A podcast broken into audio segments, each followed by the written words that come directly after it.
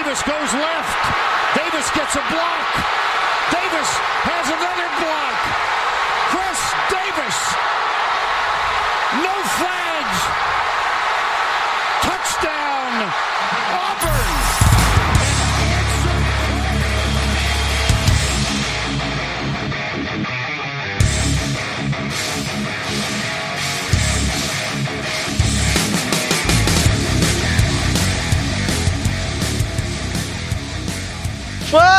Fala, cambado! Que copo está dado? Está começando mais um No Flags. Aqui a gente expulsa as zebras e se você torce para alguma franquia da NFL, a gente já te ofendeu. Eu sou Mário Kogo e a gente vai ver, finalmente, o campeão não fazendo muita coisa. Será? Fala, seus especialistas. Aqui é o Paulo Ricardo. Hoje saindo fora do host para poder comentar do meu Charger, já que o único torcedor de Chargers disponível era eu aqui. Porque também não tem muitos, né? Tem uns dois, três aí. Talvez, talvez o único vivo né, no Brasil. e que não queimou a própria Jersey, né? É, E com a gente aí tá o Davis Chodinho lá do On The Clock, cara. E aí, Davis? Ah, fala meus amigos, estamos aqui para falar dessa AFC West, né? É um prazer estar, estar falando com vocês. É, mais uma vez convidado aí do No Flags e sabe que eu sou da casa, eu já chego, já boto o pé na, na, na- na mesinha de centro, já pego a cerveja. Então, prazer estar aí com vocês. Traz uma pra mim também, que eu tô precisando. Eu tá, tô precisando também. Bom, galera, o assunto hoje é AFC Oeste. Vamos falar aí do ano de Kansas City Chiefs, Los Angeles Chargers, Denver Broncos e Las Vegas Raiders. Olha aí, Las Vegas Raiders que gastou um dinheirão no estádio pra pôr ninguém. Ê, que beleza. Perto é o Chargers, que não tinha torcida desde. Já tá treinando sem torcida, ó. desde antes da pandemia. Preparando. Além disso, já tá acostumado com lesão também. É um time visionário. Bom, gente, vamos já já falar dessa linda divisão.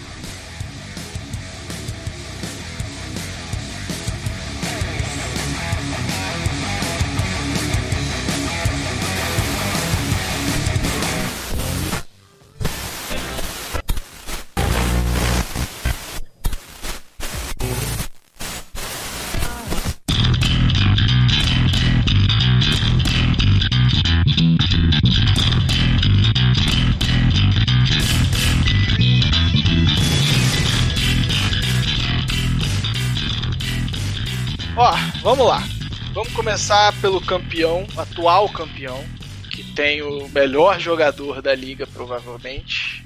É, o mais rico também, né? Ah, nesse momento sim. Até o mais bonito ele ficou, né? Até dono de franquia ele virou. É, Exatamente, exatamente. Ah, no ano de 2019, o DVOA ofensivo foi o terceiro.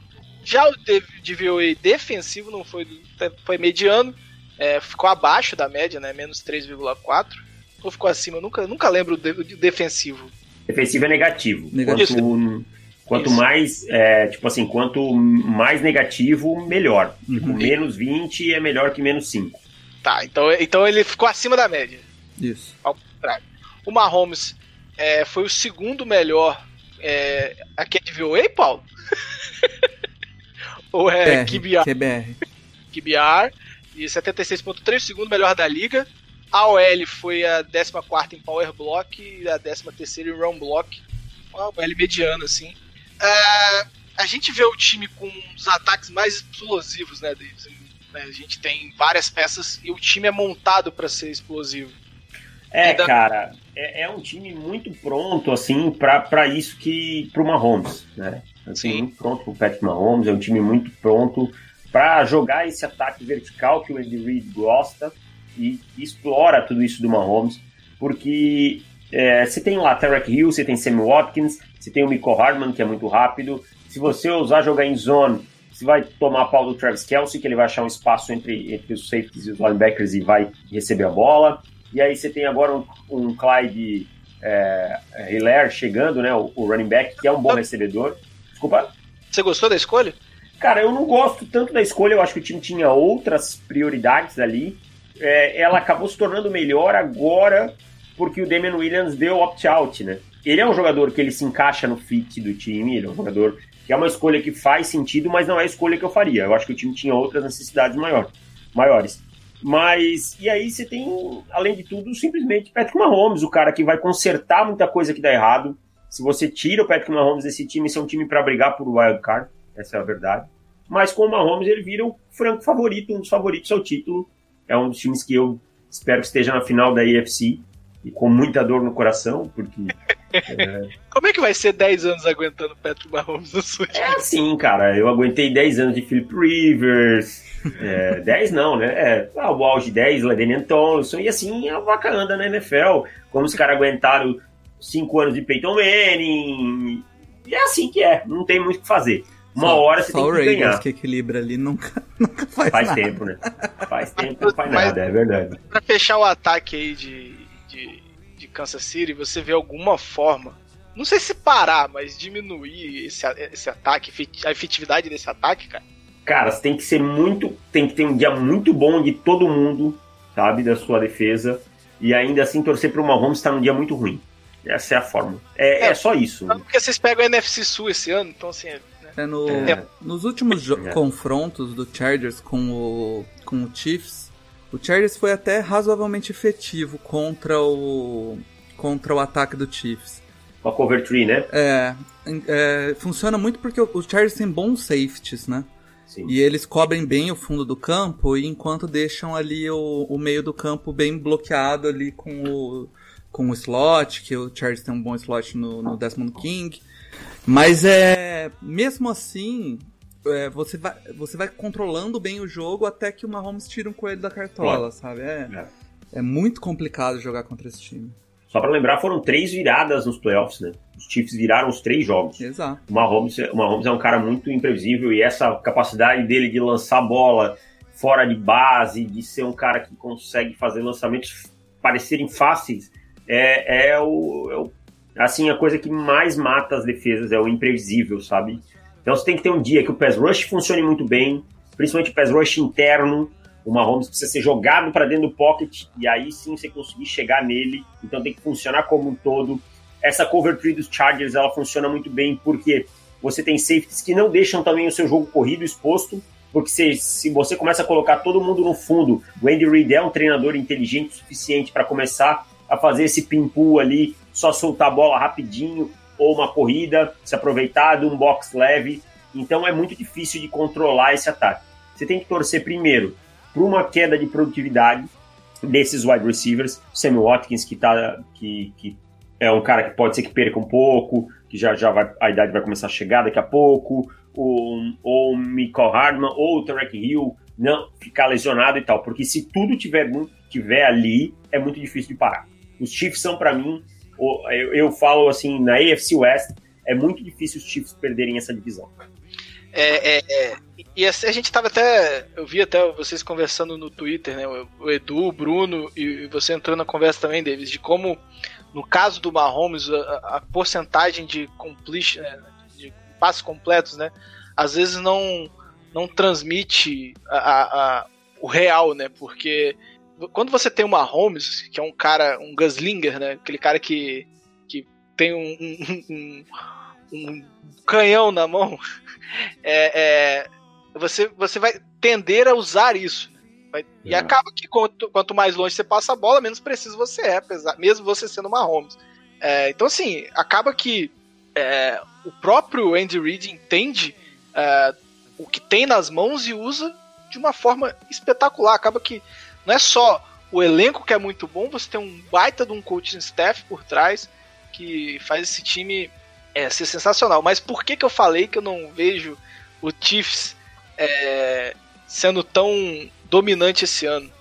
É, é porque eu, a defesa me dá muitas interrogações, cara. Uh, eu vejo o Chiefs muito parecido é, com o Saints em 2013, com a diferença que né, o, Chiefs ganhou o título e o Saints ficou chupando o dedo mais um ano. Mas é, perderam todos os seus linebackers, que assim, não eram absurdos de linebackers, mas eram ok. É, tem uma DL bem consistente e uma secundária que para mim é uma incógnita. É, tiveram a primeira metade de temporada bem mais ou menos, e aí a defesa evolui no segundo momento. É, você acha que o que a gente vai ver esse ano é a defesa da segunda metade da temporada, ou é, é vamos começar vendo aquela defesa rateante do início da temporada 2019? Não, cara, eu acho que o Andy Reid meio, vou ser bem honesto sobre a minha opinião sobre isso, eu acho que ele meio caga para essa defesa, sabe? porque ele confia tanto nesse ataque dele que ele só quer que ela faça o essencial. Acho que a volta do Juan Thornhill é muito importante, ele vinha muito bem na temporada e a, a falta dele foi sentida nos playoffs em alguns momentos. Tá? Eu acho que o time tem realmente um ponto problemático no corpo de linebackers. A secundária, os cornerbacks eu acho ok, não é um grupo ótimo. O Sean Brillan não é um jogador que eu gosto e tal, mas é, é um grupo ok. É, e o Frank Clark acabou o ano com a setinha para cima, foi bem nos playoffs também. O Chris Jones é um monstro, é um dos interior defensive linemen que eu mais gosto. Então eu acho que ele meio é assim, cara, é o que eu tenho, eu não posso gastar dinheiro com o linebacker aqui, que senão eu perco um jogador que vai poder me colocar na briga pelo título. DL, faça um trabalho sólido, proteja esses linebackers, eu vou tomar alguns passes no meio do campo, Mahomes, eu tenho que marcar mais pontos do que eu tomei. É mais ou menos esse pensamento. Sabe o que eu, que é sinto do, da defesa do Chiefs? Eu, eu sinto que pelo fato do ataque ser muito efetivo, ele libera a defesa para ser muito agressiva. Isso. E aí, se a defesa tomar alguns pontos, ceder campo, não tem problema, desde que a, é, é, mais importante ela gerar um ou outro turnover e dar, uhum. dar espaço de campo para uma Holmes trabalhar do que ela ser aquela defesa que vai travando o jogo. É, e ela não é uma defesa horrível, isso, né, Paulo? Não, não, não. não, não, não É uma defesa. Mas, mas, é por isso que eu comparei com, a defe... com o Saints de 2013 né? Porque tudo bem que a Saints de 2013 a defesa era foi top 5 da liga, acho que nem é, nem é o mesmo padrão aqui. Uhum. Mas a gente teve do 2013 para 2014 uma lesão importante, né? A gente ainda tem o Jarvis Bird chegando e o time desmontou, virou a pior defesa historicamente. Porque Sim.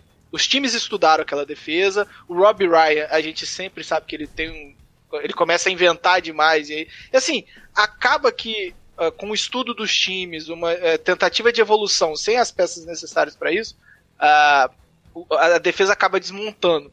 Eu, eu fico com a sensação que o Chiefs está sempre perto disso acontecer, dessa defesa acabar desmontando, e aí, não, na minha opinião, não vai ter Mahomes que segure é, uma campanha muito positiva ou, ou coisa, coisa do tipo. Deus te ouça. Eu não acredito nisso, mas Deus te ouça. É, é mas eu, eu acho que eu acho que assim, é um time muito bem encaminhado, um time é. muito, muito sólido, um time que vem de um, de um título, né? É, que vem de um título e, e essa base funcionou na temporada passada. Eu acho pouco provável que essa base simplesmente desmorone assim de um ano para outro. Eu entendo o que você quer dizer, faz, faz bastante sentido, mas acho que é um pouco cedo para para achar isso. Acho que, que é mais um ano de sucesso em Kansas City. E o Idal concorda com o Davis Chiodini, que prevê um recorde de 13-3 para o ano de, de Kansas City e a 15 tabela mais difícil da liga. Não é uma tabela fácil, mas ele, como mandante classificado como forte, visitante forte, consegue esse recorde de 13-3. É, vai acompanhando durante a semana que a gente também solta a dificuldade de tabela, jogo por jogo, as prateleiras, vai sair tudo aí sobre essa previsão do Idal para o Kansas City Chiefs. Concorda, Davis? 13 3? Ah, cara, é um time para 13 3, 14 2, é time para mais de 12 vitórias na temporada. Eu acho que é um time que se bobear vai a divisão.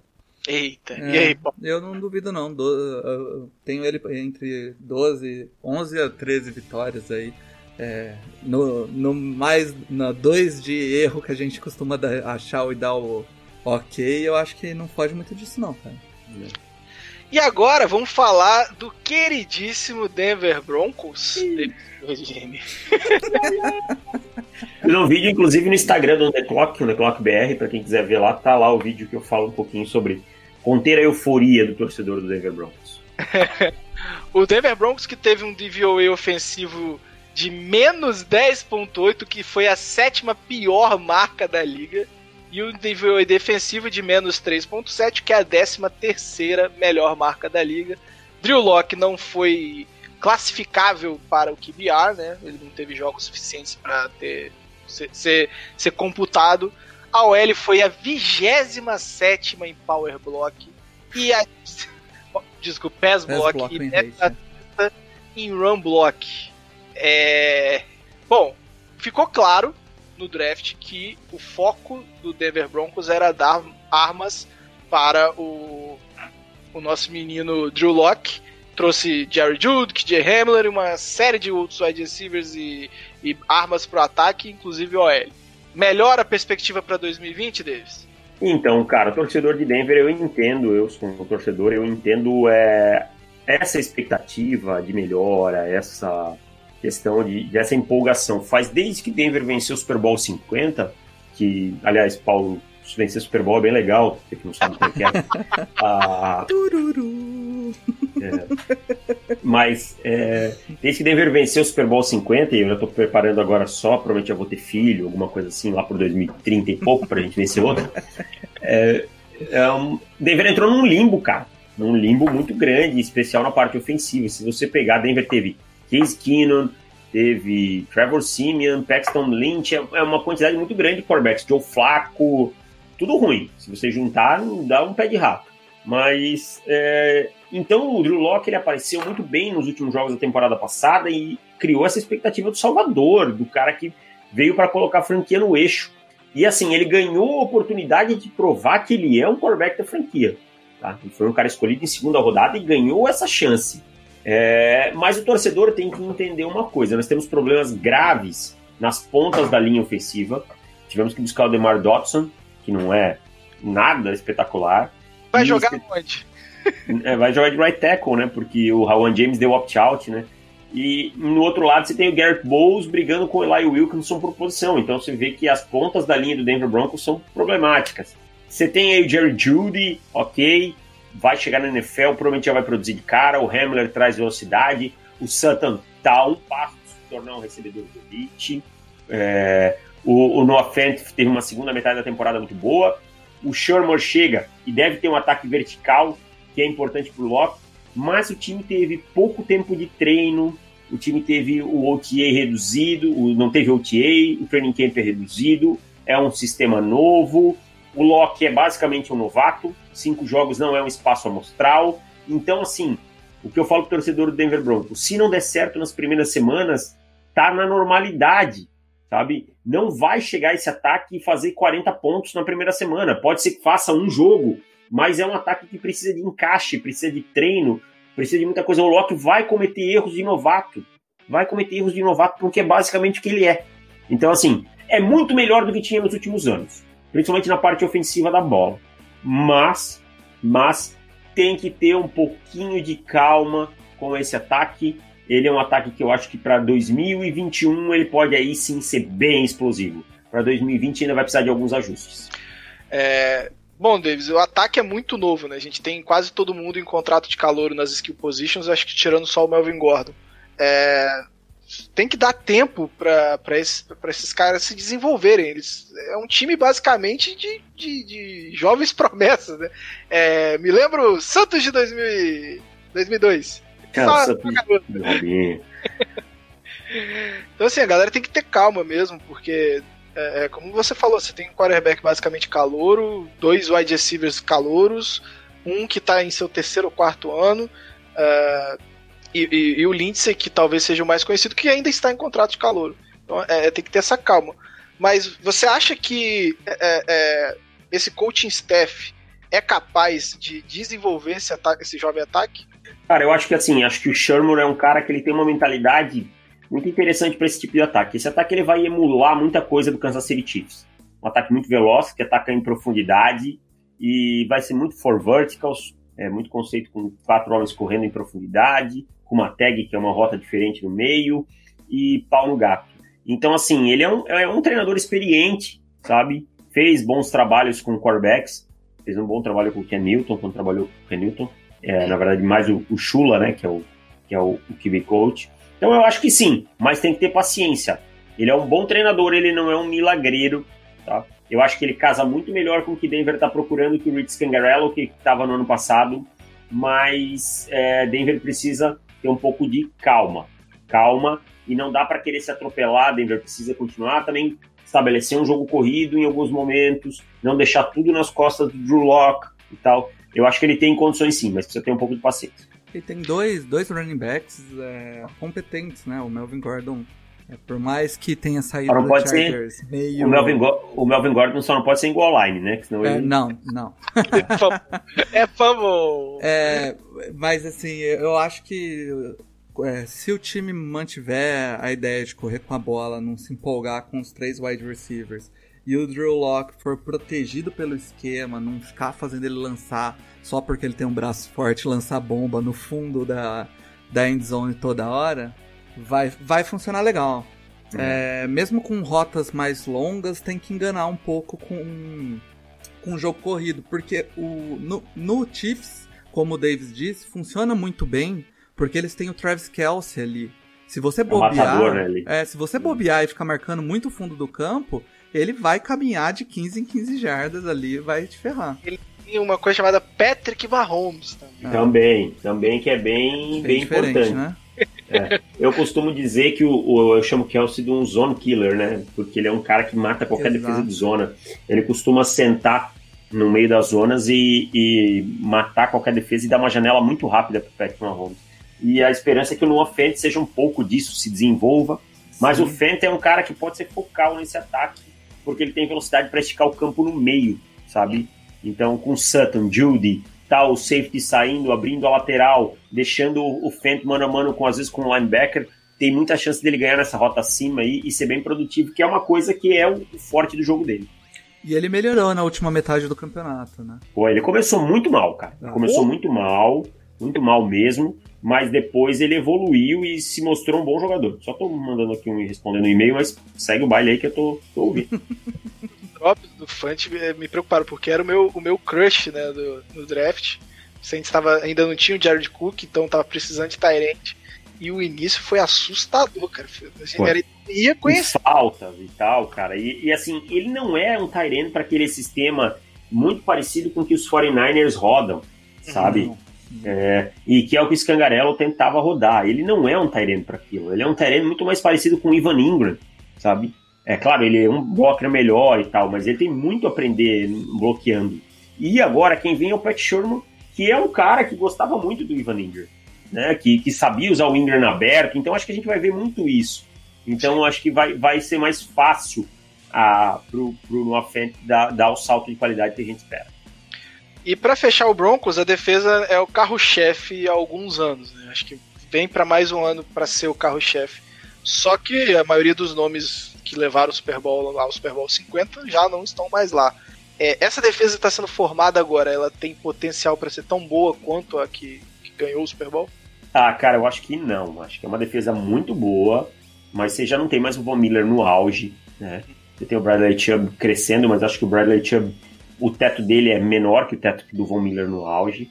Você tem um bom miolo e tal, mas o Danny Trevathan e o Brandon Marshall eram uma dupla de linebackers muito encaixada você não tem um segundo linebacker. E eu acho que a no-fly zone é uma coisa que não aparece toda hora. Era uma defesa muito física. Você tinha aí um Akib Talib, que é um, um, monstro, um cara assim que eu gostava de ver, porque tinha essa atitude nasty mesmo, essa atitude é, agressiva, enfiar a mão no recebedor, arrancar a corrente do Michael Crabtree, o Chris Harris no auge, é, os dois safeties, o TJ Ward é um cara assim que porra, as, acho que é uma das as maiores batalhas do Rob Gronkowski talvez tenham sido contra o TJ Ward. Isso diz muito sobre o que era o TJ Ward, né? Então acho que não, acho que é uma defesa boa, uma defesa que se encaixar tudo certinho, pode, pode brigar por top 5, tá? Não é ainda uma defesa top 5, pode brigar por isso, mas igual aquela eu vou demorar muito tempo para ver. Não é memória efetiva não, eu tô falando de de uma defesa que marcou uma era, assim, como a Legion of Boom marcou, a, a No Fly Zone marcou uma era na NFL. É, eu acho que defesas como essa é, surgem de vez em nunca, né, é. né Davis? Eu lembro de jogos que, que você tinha certeza, assim, que pô, tava, o Chargers estava jogando direitinho e de repente o, o Chris Harris, que até veio pro Chargers, eu sei que ele não é mais o mesmo jogador, mas ele, é muito bom, cara. Ele me irritava tanto, cara, porque o cara tem mãos de wide receiver. É bizarro o ball skills dele. Ele e... vinha naquela bola 50-50 e falava, pô, Cara, meu wide receiver vai ganhar. ele não é alto, não. né? Pá, e ele não é alto. Não. não. E, e, assim, era uma defesa que ganhou, ganhou muitos jogos, cara, no, no ano do Super Bowl, porque ela era uma defesa que forçava turnovers, sabe? E é uma defesa que tinha uma atitude é, diferente. A defesa do Vic Fangio, ela é agressiva, com o Donatel como coordenador, mas o Wade Phillips, ele conseguia trazer isso para dentro do campo de uma maneira muito incrível, assim. Parecia que todo mundo jogava ligado no, no 380 o tempo todo, velho. O, o Von Miller naquele ano, é, a, a, performance do Von Miller no Super Bowl 50, eu nunca vi uma performance defensiva no Super Bowl igual do Von Miller. E a do Ray Lewis pode ser que, que eu me lembro, assim, que foi Chega. fantástica. Mas a, a, tão impactante no placar como a do Von Miller, eu acho que eu nunca vi. Eu, eu agradeço todos os dias ao Von Miller, porque ele manteve o Carolina vive. É, aquele dia eu torci muito. Eu acho que eu só não comemorei mais uma pontuação que é o touchdown do, do, do White lá no Super Bowl hum. Evitando o Falcons ganhar, porque eu muito ao Broncos e ao Patriots por, por manter a EFC Sul uhum. só com a gente e o Bucks. Bom, o, o Idal concorda um pouco com esse pedido de calma aí do Davis. Projeta um 7-9 pro Denver Broncos. Por quê? Não é só porque o Broncos é ruim, gente. Calma. Não é isso que o Idal tá querendo dizer. O Broncos tem projetado a sexta tabela mais difícil da liga. É, e, e, com isso, acaba, e, tendo apenas sendo um mandante mediano e visitante mediano, acaba só conseguindo um 7-9 pelo Idal nessa temporada. Mas eu acho que a minha expectativa mesmo assim do Denver Broncos é entre 7-9 e 9-7. Eu acho que não é um time ainda para 10 vitórias, sabe, cara? Sim. Como, por exemplo, vamos, vamos, nem, nem tô olhando a tabela aqui do Denver Broncos, mas eu não vejo os Broncos batendo, por mais que tenha rivalidade de divisão e tal, eu não vejo os Broncos tendo bala para bater os Chiefs, tá? Eu não vejo os Broncos tendo bala hoje para bater o New Orleans Saints, que, que, se não me engano, se enfrentam, né? É, o último então, jogo eu nunca esqueci, inclusive. Nunca esqueci. Qual foi o último jogo deles? O, o, field goal bloqueado que o cara ah, puta. do mar. Ah, é verdade. E, então, assim, cara, aquilo, aquilo, é uma coisa que vai acontecer um, uma em um milhão de anos. Né? Pois é. Mas marcou, não é um, bastante. É, mas não é um time que eu, que eu veja assim é, tão, tão boludo já. É um time para mim para brigar pela essa sétima vaga de wild card aí.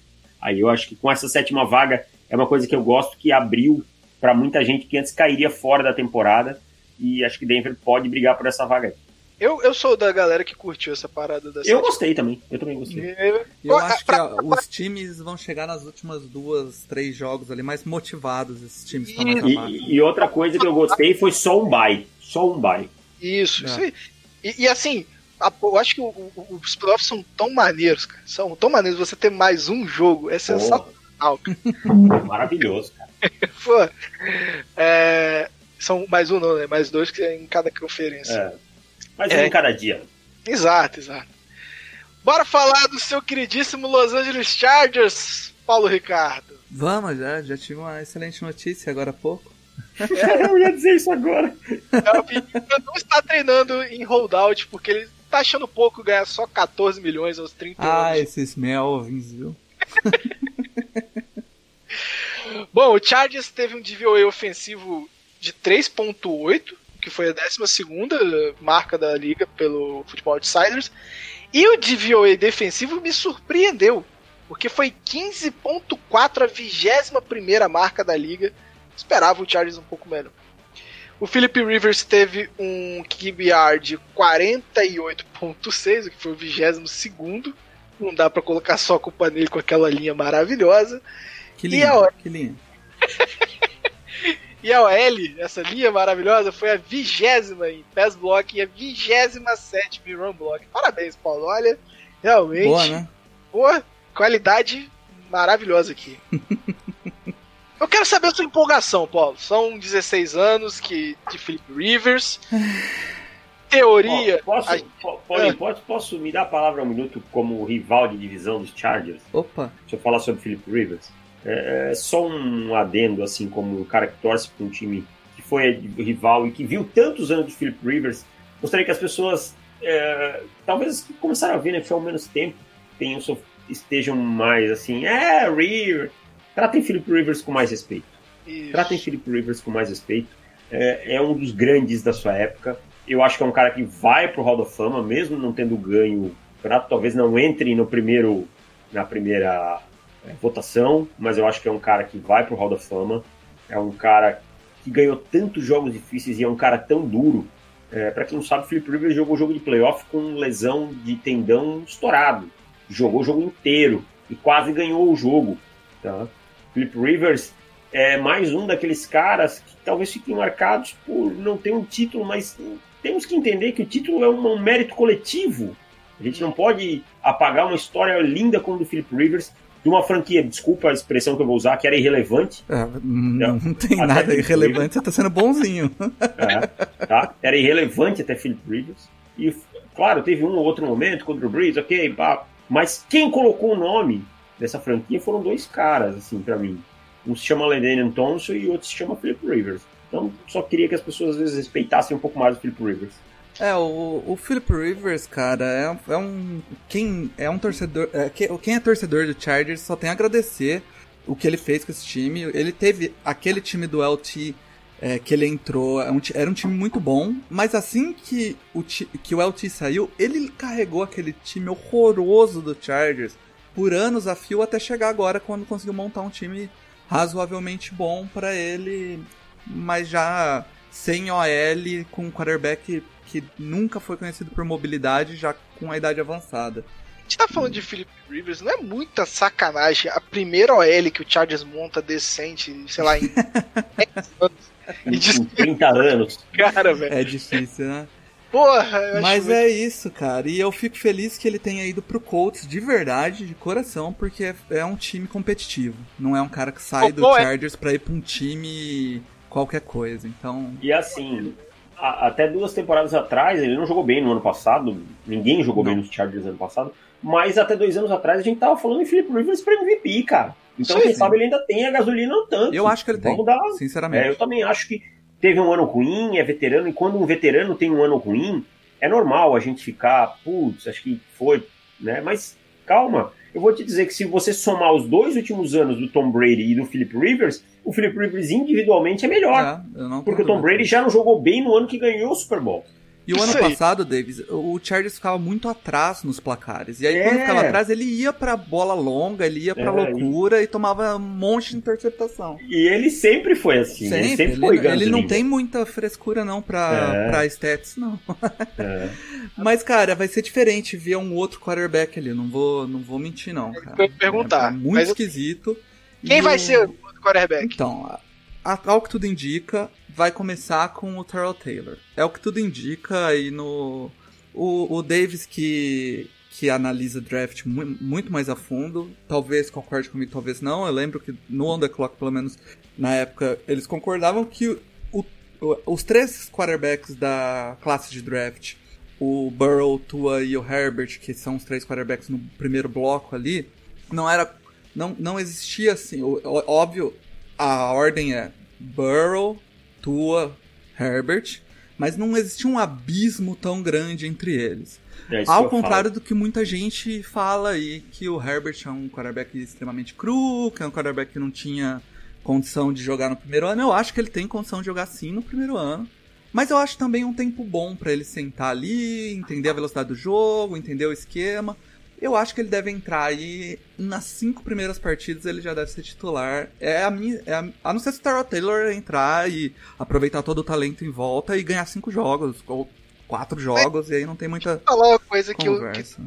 Que do meu coração. É, todo mundo sabe, quem acompanha o processo de draft, que é, por, por mais que né, eu, eu reconheça que o Tua possa ser um prospecto melhor, no meu coração o Herbert estava acima o que eu vi esse cara fazer em 2018, para mim foi fora dos padrões. 2018, 2017, nunca lembro. Foi fora dos padrões, sabe? É, o que ele fez é, é, é, foi muito acima da média, na minha opinião. Eu acho que eu sou o maior defensor de Justin Herbert no Brasil há muito tempo, assim, já, né?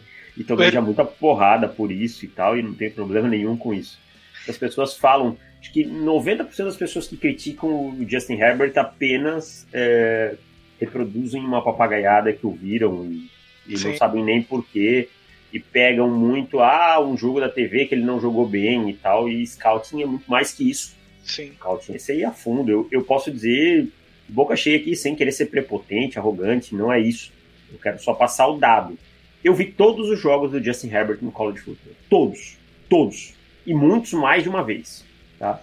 Não tem o que você querer apontar que o Justin Herbert é um quarterback péssimo. Não tem. Se você me mostrar, cara, assim, os fundamentos do futebol americano muito refinado, um quarterback com movimento de braço teve os seus erros, tem os seus erros de processamento mental sob pressão, que é uma coisa que a gente sempre listou, tem que ser um pouco mais efetivo em alguns momentos, é, momentos decisivos, isso precisa.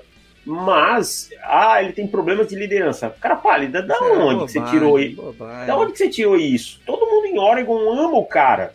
Não- agora, agora se criou um. Desculpa, eu tô fugindo um pouquinho do tema, mas. Não, Se, É criou, um, tema. es- é, se criou um estereótipo na NFL que pra ser líder tem que gritar.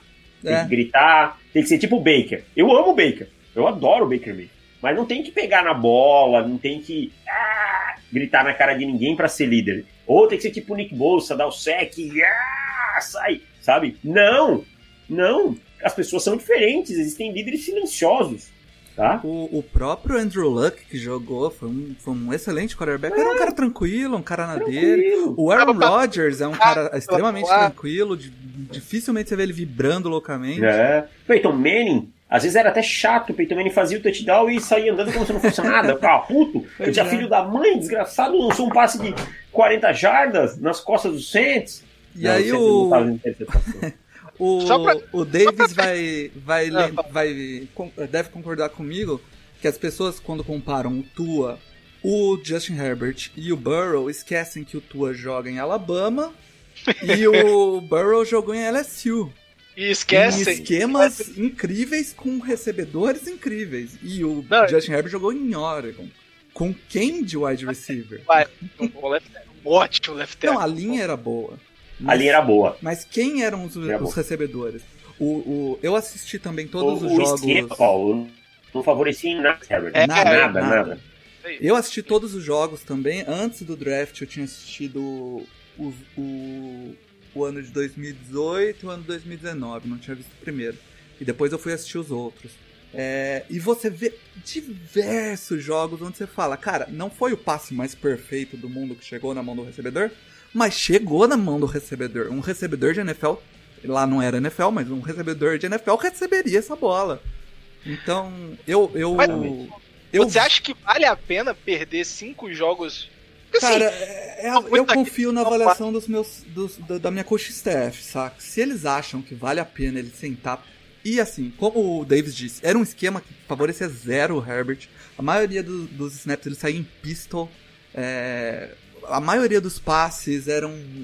Cara, tem, tinha um- umas rotas malucas que eles corriam que você falava, ah, isso aqui é um screen. Aí você ia ver. Tipo, não era um screen, era só um check down e, e a linha me movia como se fosse um screen. Eu não- nunca entendi muito o esquema que o Oregon rodava, pra ser bem sincero. Pô, e assim, tinha que atacar verticalmente. É um quarterback que tem um- o melhor arm talent da classe. É. assim. Quando eu falo em arm talent, não é força de braço, é qualidade de braço, precisão, conseguir colocação de bola, esse tipo de coisa, entendeu? Então não o ajudava em nada. saía alto, né, Davis? É. Quem teve é. Philip Rivers que lançava meio, meio com o braço de lado, a gente vê aquele passe saindo lá no alto, assim. Nesse, ver a papa correndo. nesse jogo contra o Wisconsin, e eu torço para o Wisconsin no college, é, eu, eu vi uma jogada, cara, que o, o, o tackle de Wisconsin pula assim, ó, e o cara até dois metros de altura, ele pula, estica a mão, e o passe sai acima da mão do cara. Cara, O Herbert- que coisa linda. O Herbert tem finesse jogando, é uma coisa muito boa de ver jogar. E assim, agora ele vai ter armas, né? Eu acho que assim, vai conseguir. É, vai ficar. Vai perder um tempo aí e tal, no banco do Taylor, mas eu acho que é ali pelo jogo 3, vamos É. ver quem que é o calendário. Jogo 3, ali já dá pra começar a pensar. O Taylor logo vai sentir aquela posterior da coxa. mais ou menos como foi Pegar um contra- Covid, né? é, mais ou menos ali co- contra Carolina Panthers, talvez o Tampa Bay Buccaneers, já deu pra pensar. Porque mais ou menos como o Taylor foi contra com, os Browns, quando ele começou e o Baker entrou e tal. Então eu espero muito o Justin Herbert, cara. E eu acho assim, acho que os Chargers têm um time muito melhor do que se imagina. Não, não é um time para brigar por muita coisa esse ano, é um time de ajuste, mas não dá para bobear com os Chargers, não. É, é um, passa muito pela mão do quarterback, né? Porque no, o ataque tem excelentes recebedores, o Keenan Allen é um dos melhores recebedores da liga, o Mike Williams é um excelente recebedor, o Hunter Henry é um excelente tight end, o, o Eckler é um dos, recebedor, um dos melhores running backs recebendo a bola da liga, e trouxe ainda o, o, o KJ, é, como que é? KJ Hill? KJ, KJ, é. KJ Hill eu, eu gosto muito dele de Ohio State pra, pra jogar no slot ali, né? É um cara que corre, corre rotas muito bonitinhas ali, são rotas muito bem feitas, né? Não é um cara muito rápido, mas é um cara que eu acho que vai colaborar ali, abrindo separação rápido pro, pro um quarterback. É mais ágil que rápido, né? É. E do outro lado da bola, já adiantando para você, Mário, o Chargers, eu acho cara, que. O cara não consegue deixar de ser host, velho.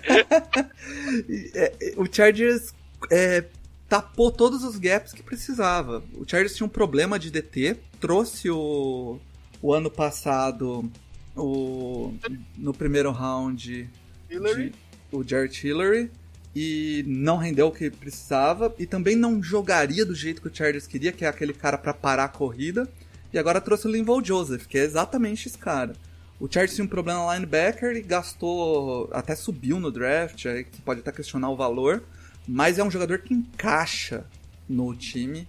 E... Tem um pouco de medo da parte mental dele, Paulo. Eu acho que ele vai precisar aprender o, aprender o jogo aí. Eu Sim. acho que ele é um cara que, que ele vai ainda sofrer muito no play action, no run pass option. Ele é um cara que tem uma qualidade física absurda, mas ele tá muito cru, ele vai precisar de alguém mentorando ele assim um pouco. Aí, aí eu acho que ele pode render bem. Eu comemorei demais a escolha do Chargers no Kenneth Murray. Mas eu tava com um cagaço dele parar no Saints. Cara, o Kenneth mas... Murray é, é um bom jogador, cara. É... Você não teve, você não teve Stefan Anthony como linebacker. você não entende o que é a dor de não ter alguém que não sabe processar. Cara, mas ele, ele tem alguns. Eu acho que o, o, problema maior dele, não sei se o Davis concorda comigo, não, não é nem é, a parte de processamento mental, é, é, a parte dele controlar o ímpeto. Ele é, ele é muito rápido, muito explosivo e às vezes ele, ele não sabe segurar isso. A hora que ele aprender é. a segurar um pouquinho a mão ali, é, eu tenho mais problema com ele, Davis, dos tackles altos, cara. Ele tem ah, a técnica de tackle dele não é boa. A técnica é. de tackle dele. No college ele é um funciona cara... bem porque ele é muito forte. Mas ele é um cara NFL... que ele quer rachar o jogador no meio, né? Uhum. Ele, quer, ele é aquele cara que ele acha que ele vai dar no meio do jogador e vai rachar o jogador no meio. Então ele tem que aprender a angular melhor as pernas, é, dobrar um pouquinho mais os joelhos e embrulhar. Ele não embrulha, ele, ele quer bater, ele não quer embrulhar. Que é o hard hit, né? É, ele faz, em vez de ele fazer o movimento, né, o, para fechar o jogador e aí projetar o corpo do cara ao solo. Não, ele vem que é com impacto. Então isso é, é muito errado. highlight, né? O pessoal é. mostra os highlights Mas, dele, parece que ele é um demônio. É, às vezes os caras me mandam uns negócios assim, ó, oh, esse teco, cara, esse teco é ruim, esse teco deu é. certo. Não, não analisa o resultado, porque senão vai dar cagada.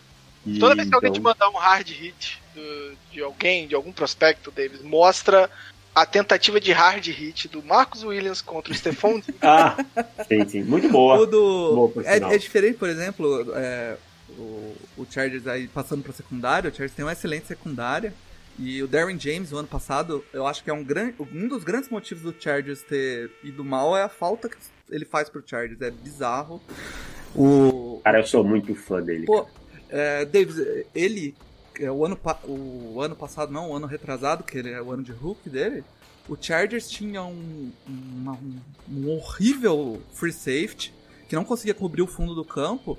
E o, a, o Gus Bradley simplesmente virou pro Darren James e falou assim: ó, não importa quem tiver na sua frente, você marca e cobre metade do campo. O cara só pensa na outra metade. E ele fez isso com perfeição. Ele cobriu o slot, cobriu o tie end, cobriu o wide out.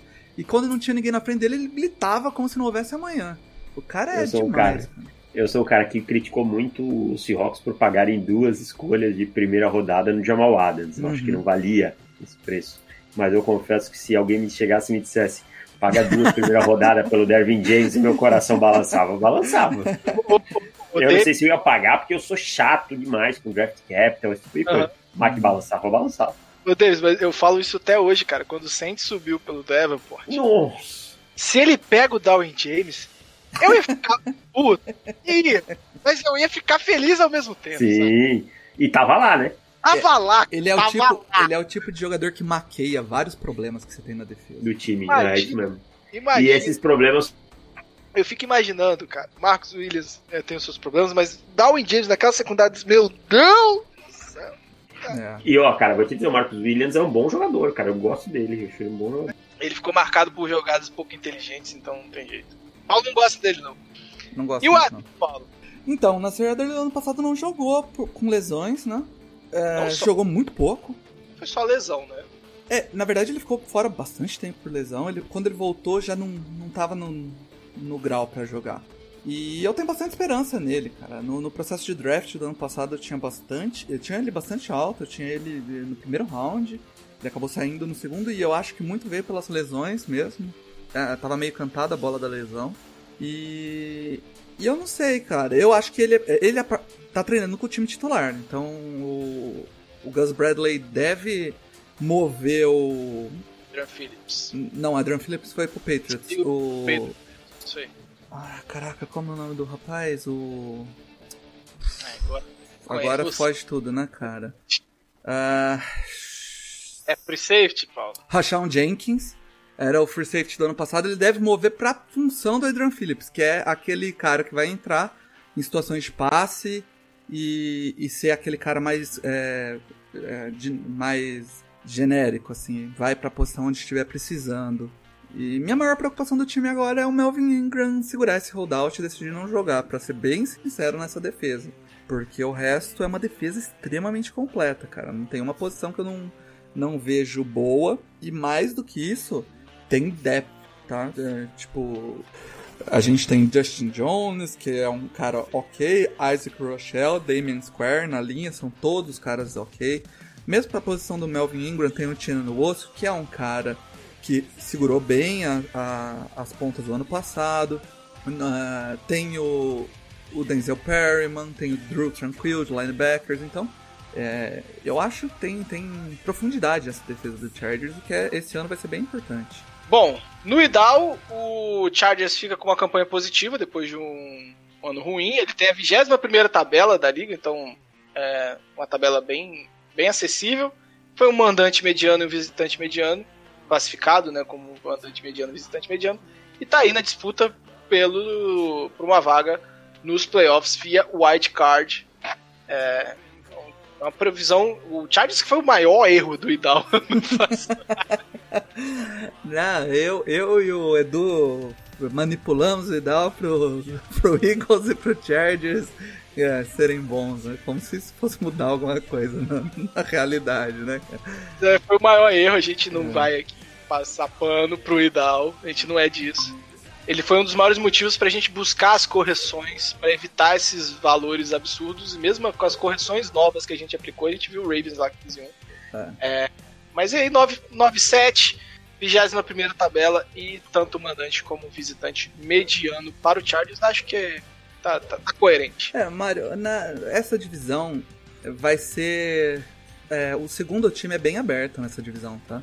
É, o Broncos, o Raiders e o Chargers vão brigar ali pra ver quem, quem vai conseguir dar um salto melhor e ver quem vai ficar em segundo. Mas eu acho que todos os times estão mais ou menos no mesmo nível ali. O- é, um melhor na defesa, outro melhor no ataque. Um com problema de quarterback, o outro tentando remontar um time ali, como é o caso do Raiders depois. Mas É, eu, o Idal tá todo mundo no mesmo bolo, basicamente. eu, eu não ficaria assustado não se o Chargers eh, fizesse um 9-7, até um pouquinho mais, dependendo de quando entrar o, o, o Herbert e começar e como ele render, né? E, e passa muito pelo encaixe defensivo dos Chargers, né? Eu acho que, que essa defesa ano passado ficou muito exposta, tal. O Gus Bradley tem essa cover free dele, mas ele tem que conseguir mi- mixar mais as coisas. Sim. Teve a volta aí do Derwin James, tem o Chris Harris Jr., tal, chegando. É, precisa produzir melhor essa defesa para não fazer também um time que nem você falou, ficou muitas vezes atrás ano passado, e aí vira soltar uma pelota pro alto, não dá. Aí não vai aguentar o tranco. Então essa defesa tem que encaixar bem também. É, eu, é o que eu tava falando pro Mario, eu tenho muita esperança no, no Nasir Adderley, que é o, o free eu safety. Eu adorava esse cara. é o free safety do esquema do Gus Bradley. Ele o ano passado ficou lesionado quase o ano inteiro. Ele voltou lá nos últimos 5, 6 jogos, mas voltou, nem, nem titular foi, e, e, quando entrou já sentiu de novo, não estava muito bem fisicamente. Ao que tudo indica, nos primeiros treinos agora no, no training camp, ele tá treinando com o time titular. Calma que é Chargers, calma. Não, mas é... Existe a lenda, Mário, é, é, bom te contar isso, porque o Flip Rivers nunca se machucou na vida dele. Ah, então ele... Quando ele se machucou, jogou machucado, e, e foi talvez ele sugava toda a saúde do time para ele. E agora que Pode ele saiu, ser. o time agora espalha a saúde pelo time. Vou fazer um off-topic aqui que você acabou. Você me lembrou porque de, de Space Jam, porque acabou de sair o uniforme do Space Jam. acabou de ser divulgado e você tá basicamente citando Space Jam. Hein? É. Vamos falar do time que tá de casa nova. E eu, eu vou até sair da pauta no Raiders, que eu preciso fazer uma pergunta pro Davis. É, aproveitar que ele tá aqui. Mas assim, o Raiders ano passado surpreendeu no ataque, uh, de VOA ofensivo de 5.6, que foi o nono melhor da liga.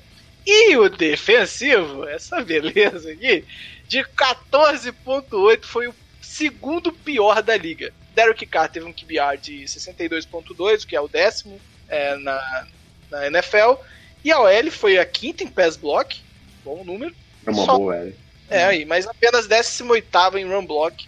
É, Davis, antes de eu começar aqui pra pauta, eu preciso de fazer uma pergunta que eu tô desde o draft com isso engolido. Por que caralhas o Raiders escolheu o Henry Huggs? Ai, vamos lá. É aquela velha. É assim, os Raiders eles estão no draft claramente com duas linhas. Uma linha John Gruden, uma linha Mike Mayer. Dá você pegar o draft, quem é de quem. Dá, é, quem é de quem. o Demon Arnett também não era um cara para ter saído em primeira rodada, mas ele é aquele cara do Mike Mayock. Uhum. Big, é, big Dog, é, líder, senior, jogou com o pulso machucado, High State, universidade que tem tradição em formação de, de cornerbacks, treinado pelo Ryan Day, que era do Urban Meyer, papapi, papapá, aquilo tudo, tá? Como foram outras escolhas que ficam claras que são dele, sabe? Como o Kenner Mills, que é uma escolha dele. Eu e, brinco. E as, o, é, o John Simpson. É, eu, sei, eu brinco com o pessoal, eu não sei se isso é reflexo de, dessa divisão, né? Eu falo que os dois últimos drafts do Raiders, se você virar de cabeça para baixo, ele, ele faz mais sentido se as últimas Sim. forem as primeiras. Exatamente. E o Ruggs, ele é o jogador do John Gruden que a gente vai lá ver o, jo o Josh Jacobs escolhido um running back na primeira rodada, e é um running back de contato, um running back porradeiro. O, o safety, me fugiu o nome dele, o Jonathan Abram, também, Isso. que não jogou lesionado, mas também é o safety da porrada.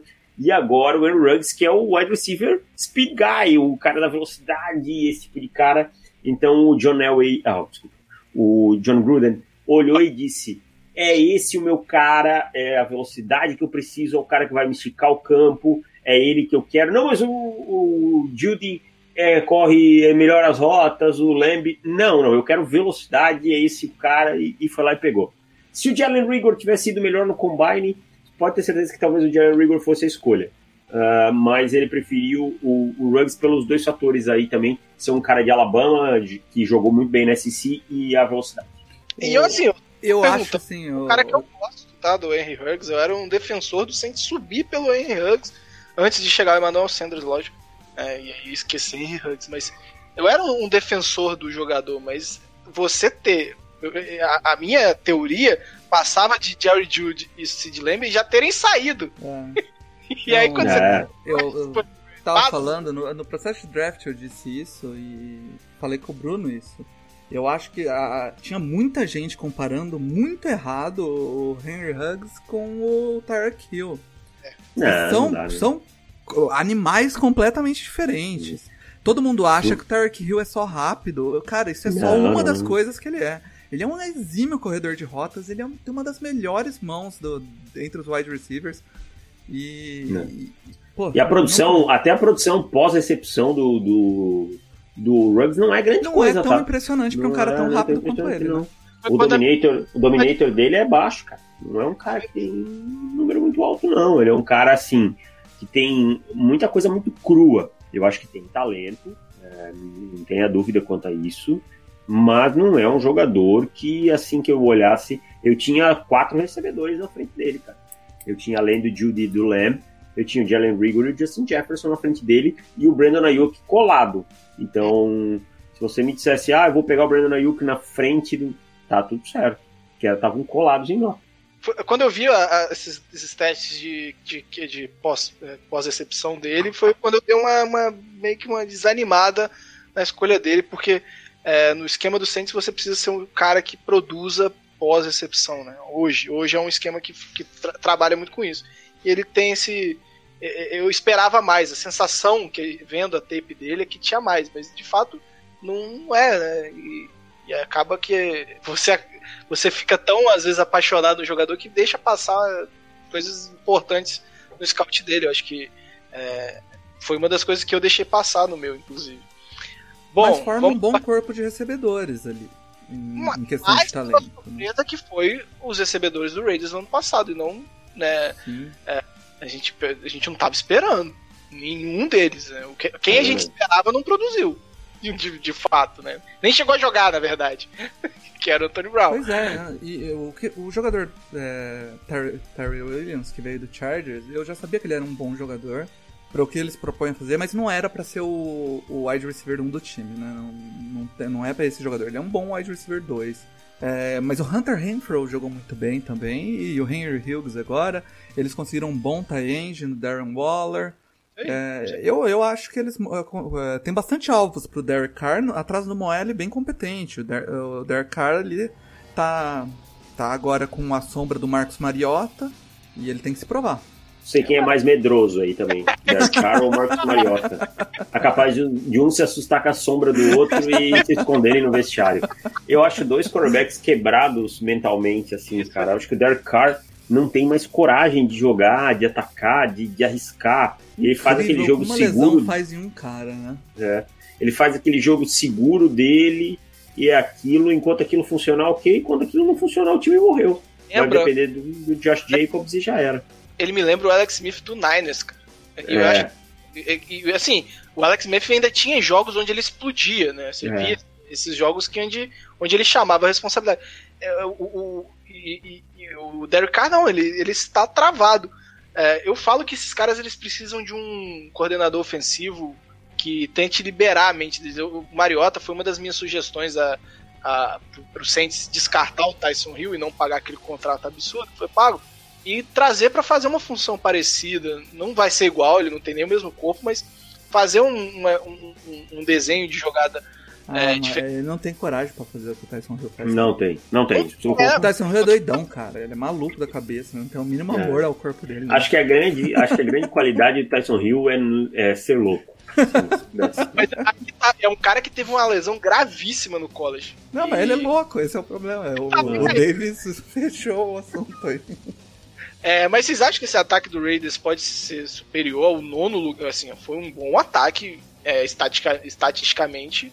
E vocês acham que tem margem ainda para evoluir mais ou, ou, ou, o teto já tá bem próximo? Acho que tem um limitador muito grande na posição de quarterback nesse ataque para mim, seja Marcos Mariota, seja Derek Carr. Não vejo esse ataque. Pode ter alguns bons jogos e isso vai acontecer, tá? mas é, tem uma limitação muito grande. O quarterback nesse ataque é um freio muito grande é, então eu não vejo indo muito mais longe que isso, não. Eu acompanho o relator.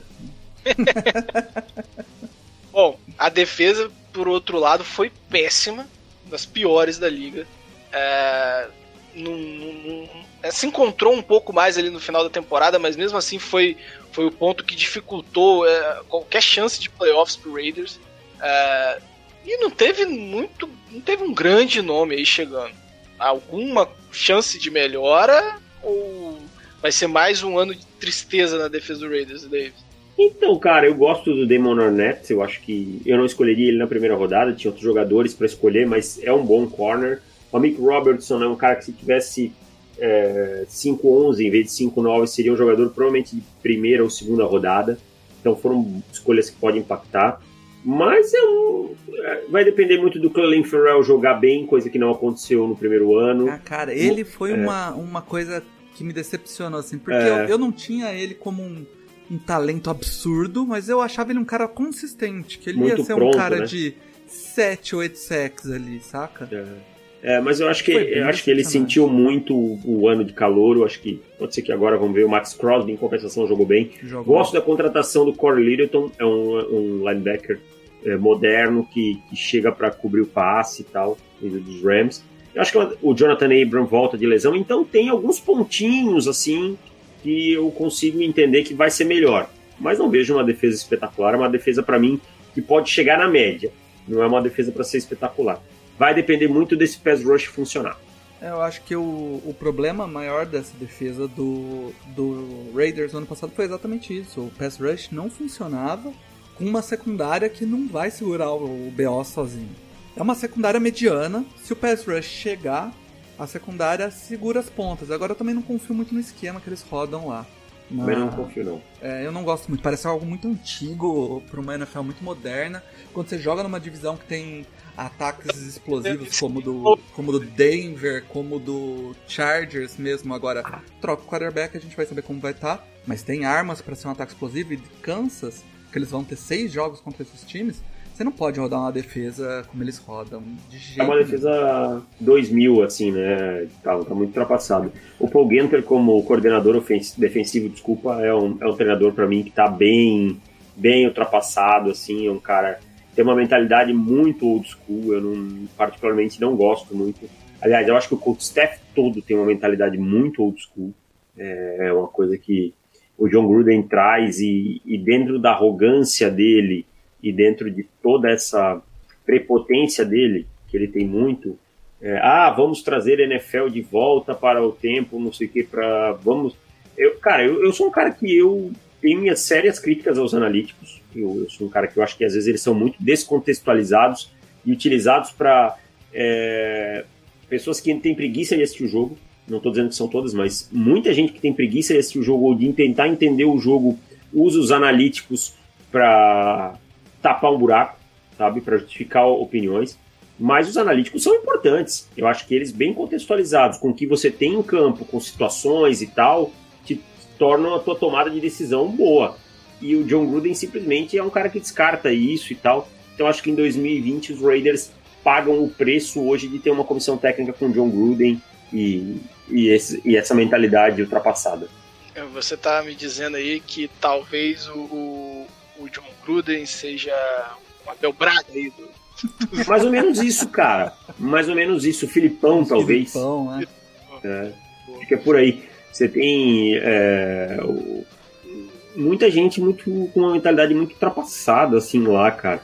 Você tem o Greg Olson como coordenador ofensivo, que não é um cara também que tem uma mente muito muito jovem, sabe? Você vai, você vai ver os últimos trabalhos dele como coordenador ofensivo, não é nada que me agrada. Então, é, esse run the ball, run the ball e passe pro tight end e tal, nesses, nesse 3-5, 7 step drop, aí já foi um pouquinho, cara. Vamos, vamos dar um passinho pra frente.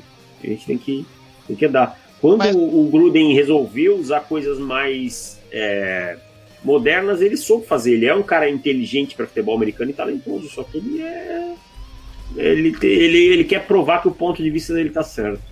Mas assim, é, isso é um, um pouco de, de erro da própria diretoria do, do Ravens, do front office, que ao pagar o que pagou no Gruden, basicamente deu carta branca para ele fazer a ideia dele de retorno da NFL, basicamente no momento em que é, é, é, a liga tava, tava avançando para outro lado, né? Exatamente, a liga ia para completamente pro outro lado, cara. Então, por Até o, o que. aumento do jogo corrido em algumas equipes não é o, jogo corrido que a gente Não, conhecia an- antigamente, Isso, né? isso. Então, mesmo se você quer correr mais com a bola, você não pode querer correr como você corria no, com 2006 com o Ladanian Tomlinson. Não ia funcionar. Não é dive, não é só power. Não. Tem muito, e não é só aquele zone puro. Você tem muita mistura de sistemas. Ninguém joga num sistema só.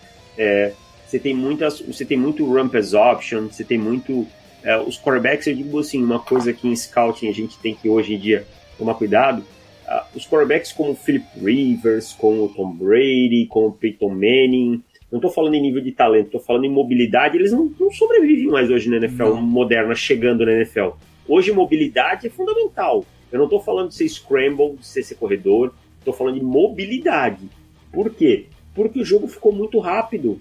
Cada vez menos você tem tempo de dar os cinco passos, plantar os pés, escanear o campo e lançar a bola. Não! Hoje em dia você vai ter que lançar em movimento, você vai ter que lançar escalando o pocket, você vai ter que sair do pocket e lançar, lançar a bola. Então, É como É uma o coisa- Joe Burrow, né? Ele, ele não é um Exato. cara rápido do scramble. mas ele é móvel. Ele sabe se movimentar para as laterais, fazer o passe em movimento. né? Vou te dizer, Jordan Love é móvel. Justin Herbert é móvel, é um atleta muito melhor do que se pensa. Tua Tagovailoa é móvel. Joe Burrow é móvel. É uma tendência. O Dwayne Haskins, que é o menos móvel deles, ainda consegue fazer uns scramble dessas últimas classes, consegue fazer uns scrambles e tal, e sofre e vai sofrer a carreira toda por ser um pouco mais lento. Tanto é que perdeu massa gorda agora, ganhou massa magra para ganhar o quê? Agilidade. Mas, mas, por favor, Davis, eu quero que você repita. O, o, o, Haskins é o quarterback menos móvel. Por favor. Menos móvel. Menos móvel. Eu já tive que ler por aí, é triste. É muito triste. ah? É menos móvel. É menos móvel. Mas não é que ele é uma estátua no pocket, nada. Aliás, o Dwayne. Nisso, é, é, a gente vê uma mudança de paradigma, né? O Pocket Pass, pass, Eita! Pocket Passer tradicional meio que tá morrendo, né? Tá morrendo. Porque a velocidade do jogo mudou muito, sabe? O jogo mudou, o jogo hoje é mais espalhado e tal. Então, assim, claro, o talento sempre em primeiro lugar, mas o jogador ele já aprende lá de baixo que ele vai ter que ser móvel. Não tem Hum. como. Senão ele não sobrevive no high school, não sobrevive no college football. Não dá mais pra ficar parado. O jogo não é mais a velocidade do jogo, da linha defensiva. O jogador de linha ofensiva consegue fazer o gol. Mudou muito, cara. E vai mudar muita coisa. E essa é a magia desse esporte. Sobre o Dwayne Haskins, só deixa eu fazer um adendo. Vejo muita gente criticando e tal. Washington foi uma bagunça enorme no ano passado. O Dwayne Haskins terminou a temporada bem. Vale lembrar que ele teve só um ano como titular no college football. Uhum. E se vocês pegarem a primeira metade da temporada do Dwayne Haskins em, em Ohio State, a segunda metade ele parece outro quarterback. Ele Hum. tem uma curva de aprendizado muito boa.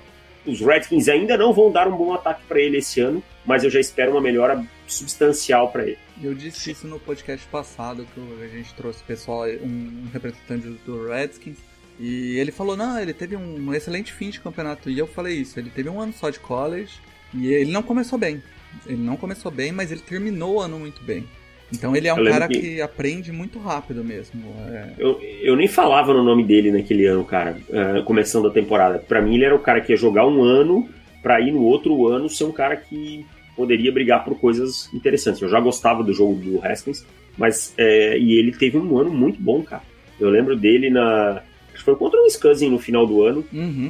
Passou o carro, velho. Sim. Passou o carro, passou o carro em Michigan também e tal. Então, mais, mais paciência um pouquinho. Engraçado quando é engraçado quando é com o Josh Allen, quando é com o Sanderno, tem que ter paciência. Quando é com o Lamar Jackson, quando é com o, o, com o Dwayne Haskins, aí não, aí é porque é ruim, é porque é running back e tal. Eu não sei. Talvez tenha alguma diferença entre eles. Só pra fechar, o Raiders ele tem a quinta tabela mais difícil pelo Idal. É um mandante mediano, visitante mediano e também repete a campanha aí do, do Denver Broncos de 7-9 pela tabela difícil, que vai pegar também. Bom, galera, a gente tá fechando. Não é a- difícil também ser, viu, Mário? Essa, essa divisão, ela é xarope, sempre é xarope por isso. É muito equilibrada. O Raiders normalmente dá uma, uma caída, mas ele não é um time tão fácil de vencer, nem quando Não, é ruim. é. Nem quando é ruim e ele, ele é um time de que controla muito bem a bola. Se ele conseguir encaixar o jogo ofensivo dele, ele te deixa muito sem a bola no ataque. Fica muito É, tempo o ataque muito dele em campo. E tem algum recado? Ah, tem recado. Tem um recado que eu tava esquecendo. Devia ter falado isso, mas eu esqueci. Vambora. Ah, o fan, a gente vai ter um, a nossa liga de fantasy, né? Que é a gente tem as divisões A, B, C e D. Ah, ano passado a gente abriu a E pela primeira vez e vamos ter esse ano de novo. Vai ser aberta a E com 24 vagas. Serão duas ligas aí, vai. Depois a gente explica as regras, mas basicamente o campeão da temporada regular e da, dos playoffs sobem pra, pra série D, que a gente joga aqui com rebaixamento deles, pra ter. Olha só. É isso aí. O, o ano passado eu subi, hein? Eu subi. Forte. Saí da é série C pra série B. Eu sou o São Caetano escalando aí pra, pra buscar voos maiores. E eu sou o Papo, eu caí pra série B, é isso aí mesmo. Então a gente vai abrir lá no Twitter, galera, na quarta-feira, depois do, do, podcast ser lançado, a gente vai abrir aí pra pessoal mandar pela DM quem quer participar dessa liga de fantasy com a gente. Beleza? Beleza. E o Davis, Mário? E o Ele Davis? tem os, os recados dele, né, meu Calma, querido? você está. O, é- é o host, Paulo, ele consegue sair, sabe? Ele não pode esperar. Ele é controlador. Ele tem seus recados e espaço, tempo, todo seu, cara. Galera, primeiro agradecer mais uma vez o convite. Prazer falar com vocês. é, falar aí da, da AFC West, falar do meu time. Às vezes eu sinto falta de falar um pouquinho do meu time como torcedor também. Hum, gente que trabalha, eu que trabalho com isso, às vezes fico. Deixo o meu lado torcedor meio de lado. Ele anda meio adormecido, confesso, nos últimos anos. Mas é, é muito legal poder falar e, e bater esse papo aí com vocês e tal. E a galera entender que a gente acompanha os rivais de divisão também. Mas eu, por exemplo, eu tenho uma admiração muito grande pelos Chargers, pelo, pela história dos Chargers é, recente, dos últimos 20 anos, pelos Chiefs e tal. Então a galera às vezes briga muito por muita bobagem e tal. Galera, menos, menos, menos que os caras estão cagando pra vocês. Torçam e pronto, É, tá? Eu tô no. Eu torço pros seus times e pronto, não precisa ficar de ziquezira toda hora. Eu tô lá, pra quem quiser me encontrar, eu tô no profutebol.com.br, estou no podcast lá no Futebolcast com o Antônio Curti e também estou no ontheclock.com.br com meu amigo Felipe Vieira, lá falando sobre draft, sobre college football. Eh, essa semana, promoçãozinha para assinantes anuais, On The Clock completa, completa, olha só, completa três anos nesse ano. Muito feliz por a gente ter chegado a esse terceiro ano muito, muito bem, assim, com uma receptividade do público muito grande. E vai ter uma promoção para se tornar assinante anual. Na quinta-feira a gente divulga, mas passem por lá, assinem. Também estou no Instagram, no YouTube, também On The Clock BR, no Twitter, arroba David. Muito obrigado, Mário. Muito obrigado, Paulo. Foi um prazer. Quando precisarem, sabem o meu telefone, é só me procurar. Ô, Davis, é, é. Só completando, cara, esse negócio de rival. Eu vou falar pra você que eu adoro, cara, que o, o, ou Denver ou Kansas sempre é um dos, time, um dos melhores times, assim. Foi o Broncos por um tempo, depois o, o Kansas. Porque, cara, sempre dá uns pau entre o time. Seu time tá Jogão, na merda, né, cara? assim, aí você dá um jogão, que você ganha do. Pô, cara, aquele Eu jogo que, que o Chargers ganhou lá em Mile High contra o Peyton Manning, eu falei, pô, Pô, o Chargers tava uma merda, mas foi lá e ganhou. Eu falei, puta, cara, Outro jogo que você deve- ganha a temporada. Você fala, pô, tudo bem. Você né? deve lembrar bem que foi um jogo pra mim, todo mundo há dois anos atrás fala muito daquele jogo do tiroteio, né? Mahomes versus Goff lá, 54, 51. Eu não Hum. gosto tanto daquele jogo porque eu não gosto muito de tiroteio. É, Mas pra, pra mim, o jogo que eu mais gostei daquela temporada foi um jogo que o Chargers ganhou dos Chiefs, acho que num Thursday night, cara. Foi. 29 a que o- 28. O Mike Williams fez o touchdown no final do Isso. pra dois pontos. né? E isso, ele entrou sozinho, porque os caras na. Quando teve a pick play, os caras foram os dois pro mesmo jogador e o Williams, assim, acho que Aquele o Philip drive Rivers final do Philip Rivers, meu É. Deus do céu. Então, cara, é, o- é o, é o meu jogo predileto daquele ano. Eu falei pra todo mundo, os caras diziam, não, é o Mahomes contra o. Não, aquele é o meu jogo. Eu não gosto muito de tiroteio, eu sou meio.